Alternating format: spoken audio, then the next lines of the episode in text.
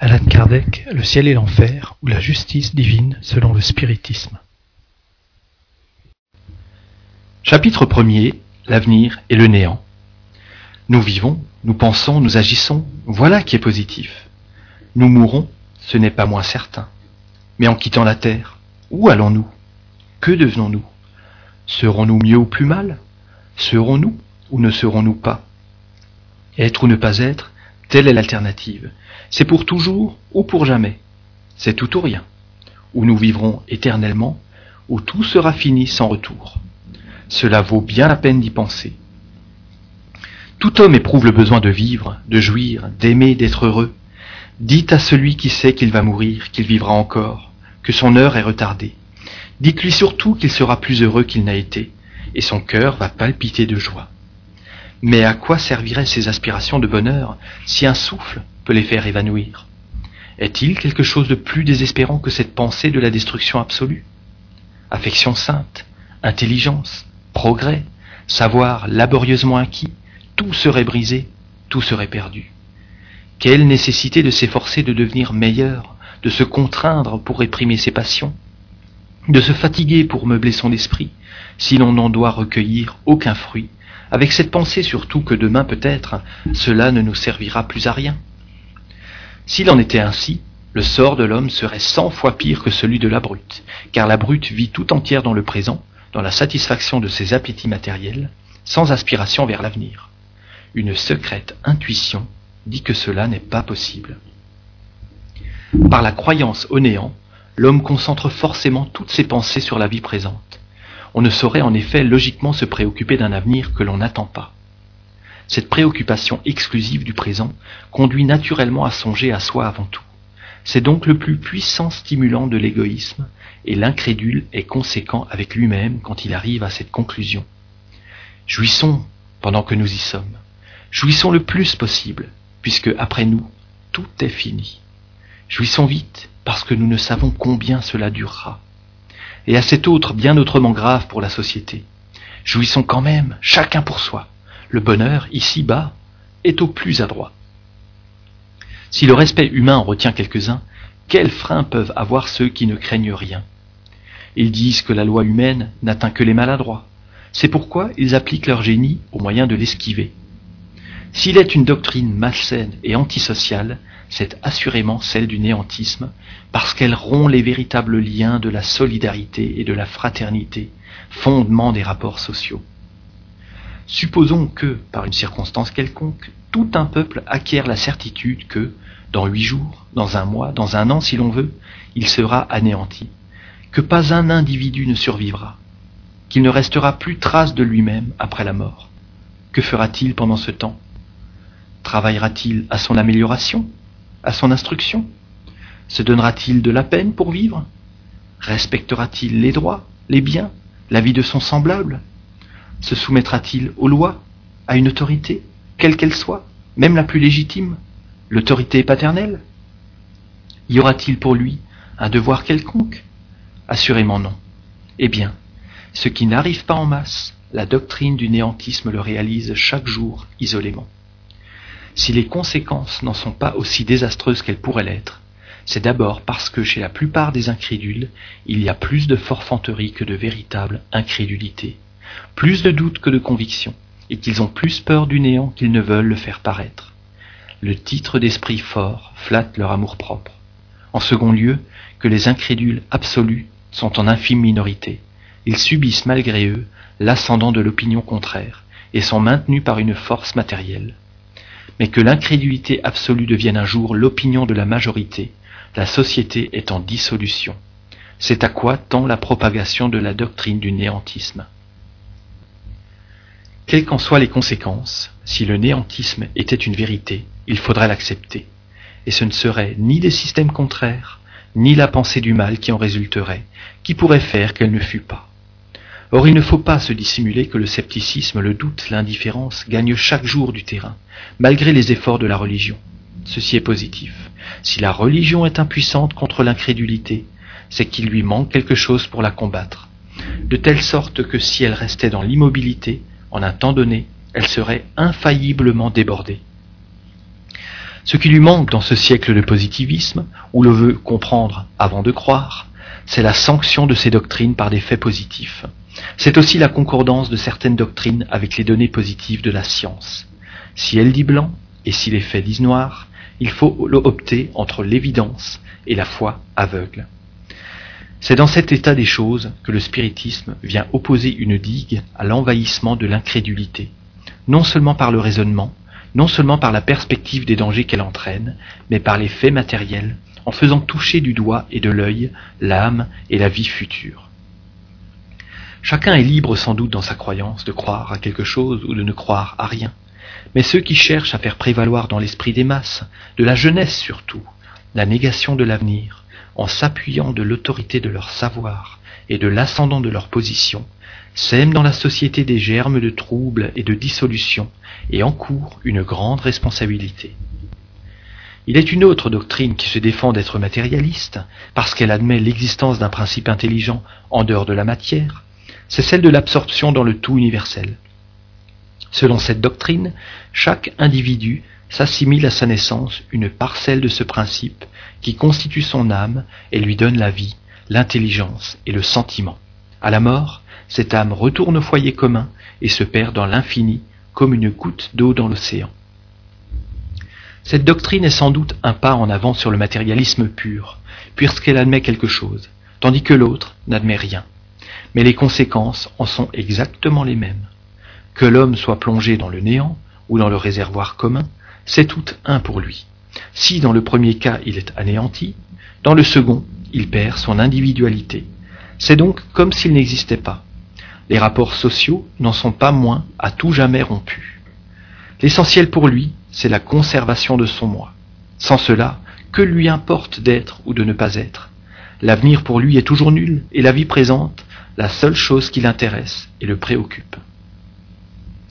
Au point de vue de ses conséquences morales, cette doctrine est tout aussi malsaine, tout aussi désespérante, tout aussi excitante de l'égoïsme que le matérialisme proprement dit. On peut en outre y faire l'objection suivante. Toutes les gouttes d'eau puisées dans l'océan se ressemblent et ont des propriétés identiques, comme les parties d'un même tout. Pourquoi les âmes, si elles sont puisées dans le grand océan de l'intelligence universelle, se ressemblent-elles si peu? Pourquoi le génie à côté de la stupidité, les plus sublimes vertus à côté des vices les plus ignobles, la bonté, la douceur, la mansuétude, à côté de la méchanceté, de la cruauté et de la barbarie? Comment les parties d'un tout homogène peuvent-elles être aussi différentes les unes des autres? Dira-t-on que c'est l'éducation qui les modifie? Mais alors, d'où viennent les qualités natives, les intelligences précoces, les instincts bons et mauvais, indépendants de toute éducation et souvent si peu en harmonie avec les milieux où ils se développent L'éducation, sans aucun doute, modifie les qualités intellectuelles et morales de l'âme, mais ici se présente une autre difficulté, qui donne à l'âme l'éducation pour la faire progresser. D'autres âmes qui, par leur commune origine, ne doivent pas être plus avancées. D'un autre côté, l'âme rentrant dans le tout universel d'où elle était sortie, après avoir progressé pendant la vie, y apporte un élément plus parfait, d'où il suit que ce tout doit, à la longue, se trouver profondément modifié et amélioré. Comment se fait-il qu'il en sorte incessamment des âmes ignorantes et perverses? Dans cette doctrine, la source universelle d'intelligence qui fournit les âmes humaines est indépendante de la divinité ce n'est pas précisément le panthéisme. Le panthéisme proprement dit en diffère en ce qu'il considère le principe universel de vie et d'intelligence comme constituant la divinité. Dieu est à la fois esprit et matière.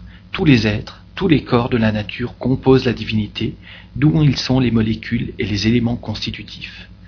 Dieu est l'ensemble de toutes les intelligences réunies. Chaque individu, étant une partie du tout, est lui-même Dieu. Aucun être supérieur et indépendant ne commande l'ensemble.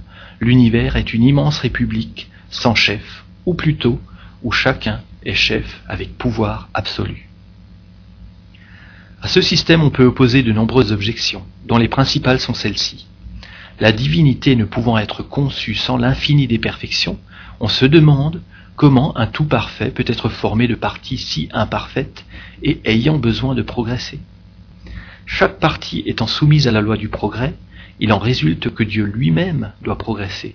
S'il progresse sans cesse, il a dû être, à l'origine des temps, très imparfait.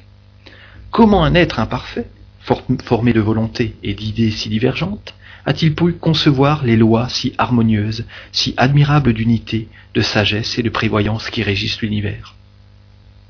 Si toutes les âmes sont des portions de la divinité, toutes ont concouru aux lois de la nature. Comment se fait-il qu'elles murmurent sans cesse contre ces lois qui sont leur œuvre? Une théorie ne peut être acceptée comme vraie qu'à la condition de satisfaire la raison et de rendre compte de tous les faits qu'elle embrasse.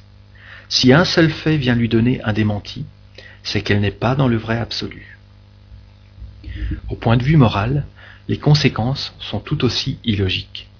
C'est d'abord pour les âmes, comme dans le système précédent, l'absorption dans un tout et la perte de l'individualité. Si l'on admet, selon l'opinion de quelques panthéistes, qu'elles conservent leur individualité, Dieu n'a plus de volonté unique, c'est un composé de myriades de volontés divergentes. Puis, chaque âme étant partie intégrante de la divinité, aucune n'est dominée par une puissance supérieure. Elle n'encourt par conséquent aucune responsabilité pour ses actes, bons ou mauvais. Elle n'a nul intérêt à faire le bien, et peut faire le mal impunément, puisqu'elle est maîtresse souveraine. Outre que ces systèmes ne satisfont ni la raison, ni les aspirations de l'homme, on s'y heurte, comme on le voit, à des difficultés insurmontables, parce qu'ils sont impuissants à résoudre toutes les questions de fait qu'ils soulèvent. L'homme a donc trois alternatives le néant, l'absorption ou l'individualité de l'âme avant et après la mort. C'est à cette dernière croyance que nous ramène invinciblement la logique. C'est celle aussi qui a fait le fond de toutes les religions depuis que le monde existe. Si la logique nous conduit à l'individualité de l'âme, elle nous amène aussi à cette autre conséquence, que le sort de chaque âme doit dépendre de ses qualités personnelles, car il serait irrationnel d'admettre que l'âme arriérée du sauvage et celle de l'homme pervers fussent au même niveau que celle du savant et de l'homme de bien. Selon la justice, les âmes doivent avoir la responsabilité de leurs actes, mais pour qu'elles soient responsables, il faut qu'elles soient libres de choisir entre le bien et le mal, sans libre arbitre. Il y a fatalité, et avec la fatalité, il ne saurait y avoir responsabilité. Toutes les religions ont également admis le principe du sort heureux ou malheureux des âmes après la mort, autrement dit, des peines et des jouissances futures qui se résument dans la doctrine du ciel et de l'enfer, que l'on retrouve partout. Mais ce en quoi elles diffèrent essentiellement, c'est sur la nature de ces peines et de ces jouissances, et surtout sur les conditions qui peuvent mériter les unes et les autres. De là des points de foi contradictoires qui ont donné naissance aux différents cultes, et les devoirs particuliers imposés par chacun d'eux pour honorer Dieu, et par ce moyen gagner le ciel et éviter l'enfer. Toutes les religions ont dû à leur origine être en rapport avec le degré de l'avancement moral et intellectuel des hommes. Ceux-ci, trop matériels encore pour comprendre le mérite des choses purement spirituelles, ont fait consister la plupart des devoirs religieux dans l'accomplissement des formes extérieures. Pendant un temps, ces formes ont suffi à leur raison. Plus tard, la lumière se faisant dans leur esprit, ils sentent le vide que les formes laissent derrière elles. Et si la religion ne le comble pas, ils abandonnent la religion et deviennent philosophes. Si la religion, appropriée dans le principe aux connaissances bornées des hommes, avait toujours suivi le mouvement progressif de l'esprit humain, il n'y aurait point d'incrédule, parce qu'il est dans la nature de l'homme d'avoir besoin de croire, et il croira si on lui donne une nourriture spirituelle en harmonie avec ses besoins intellectuels. Il veut savoir d'où il vient et où il va, si on lui montre un but qui ne réponde ni à ses aspirations, ni à l'idée qu'il se fait de Dieu, ni aux données positives que lui fournit la science. Si de plus on lui impose pour l'atteindre des conditions dont sa raison ne lui démontre pas l'utilité, il repousse le tout le matérialisme et le panthéisme lui semblent encore plus rationnels, parce que là on discute et l'on raisonne. On raisonne faux, il est vrai, mais il aime encore mieux raisonner faux que de ne pas raisonner du tout. Mais qu'on lui présente un avenir dans des conditions logiques, dignes en tout point de la grandeur, de la justice et de l'infinie bonté de Dieu, et il abandonnera le matérialisme et le panthéisme dont il sent le vide dans son fort intérieur, et qu'il n'avait accepté que faute de mieux. Le spiritisme donne mieux.